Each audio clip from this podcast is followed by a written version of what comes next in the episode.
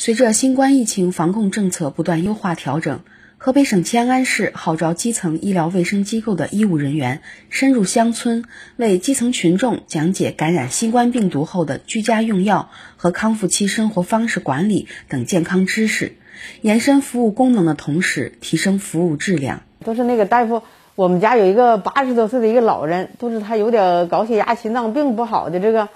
他应该咋用药？发烧了啊？像这类特殊人群，比如说老人呐、孩子啊，还有这些有基础病的人群，他们的退烧和咱们用的药是一样的。密切观察他的病情变化，如果他在家里面高烧三天不退，或者出现喘息、呼吸困难，还有孩子、老人的精神状态他比较差，这个时候咱们一定要及时的到医院去就诊。在牧场口镇刘辛庄村的杨秀兰家，由镇卫生院院感科科长苏丹丹主讲的防疫知识课开讲了。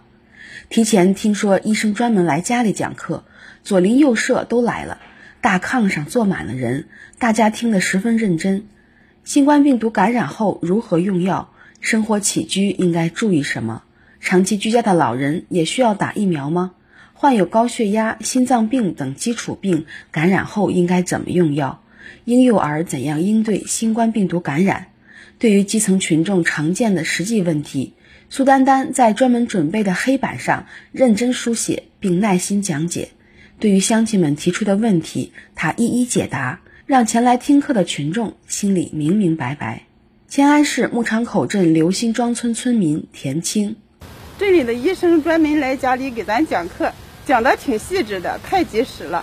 听了课，我又我心里有底了，学到了不少，也没那么担心了。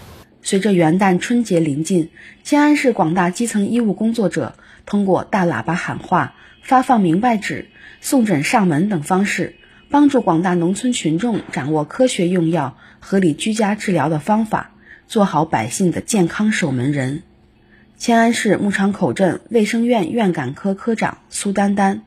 随着疫情防控工作进入新阶段，我们基层医护人员更要肩负起保健康、防重症的使命，坚持人民至上、生命至上。